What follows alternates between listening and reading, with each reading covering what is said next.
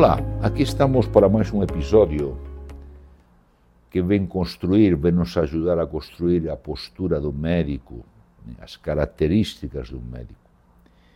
Já falamos em outra ocasião de que o médico tem que ter na sua alma esse sentido de profissional liberal, de saber que o que ele cobra do paciente, o seu recurso de vida, não é resultado, mas é dedicação.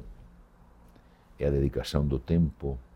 E o paciente honra o médico em retribuição com os honorários.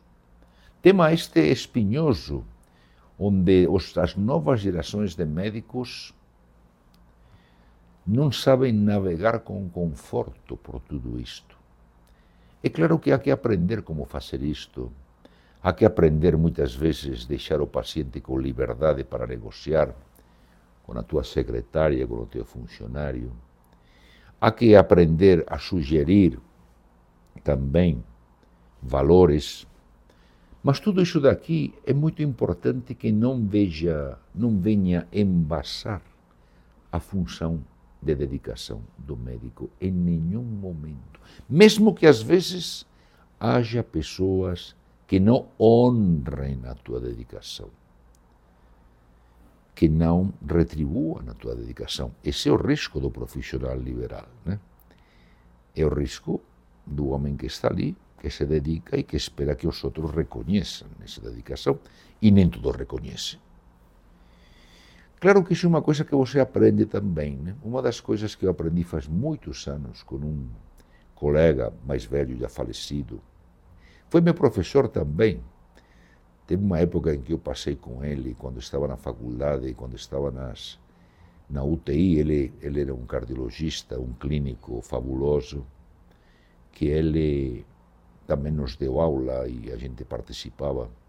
E depois, quando me formei, por uma série de circunstâncias, acabei fazendo algumas visitas a ele no consultório dele para ver como era o operacional de um profissional liberal.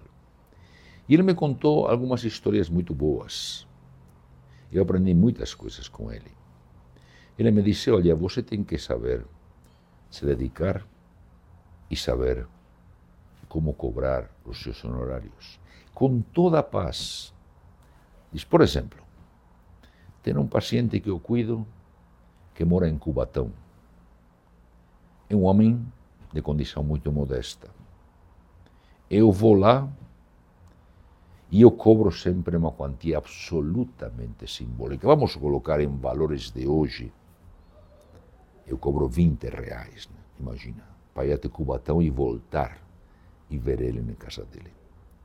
E um dia eu fui até lá e se vê que ele estava um pouco incomodado porque ele sentia que o que eu estava cobrando dele era um valor muito baixo. E ele me disse, doutor, eu queria fazer uma pergunta honesta. Pois não, diga-me, falou esse meu professor, esse meu colega. Quanto é que o senhor cobra uma consulta de verdade?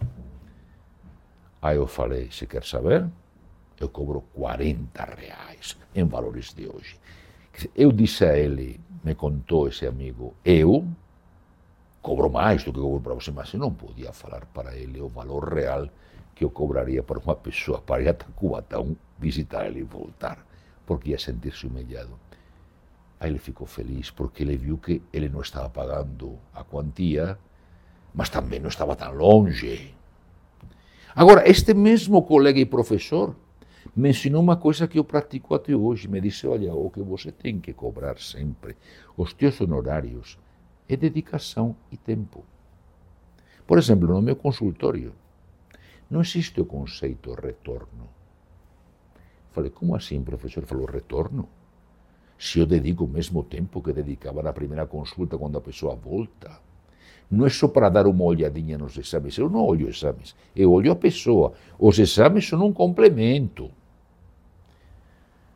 E aí, falando com ele, me veio à cabeça, e, e, de algum modo ele me fez chover, que a vida é assim. Me diz, por exemplo, se uma pessoa, eu falo para uma paciente, se a senhora vai na cabeleireira e paga a sua cabeleireira.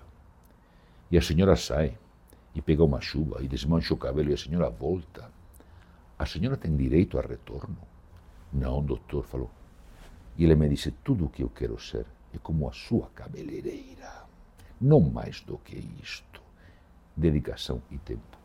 Não é fácil nos tempos que correm, nos tempos de médicos assalariados, nos tempos de empregos, construir essa mentalidade de profissional liberal. Mas eu acho, e estou convencido, que somente com essa mentalidade a gente é capaz de cuidar dos outros, de se inserir em algum projeto, porque isso é o que te dá o peso, a responsabilidade.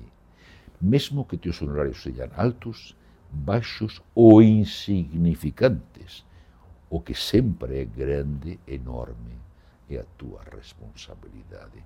Lembrem disso e lembrem também da cabeleireira. Tudo que eu quero é ser como a sua cabeleireira.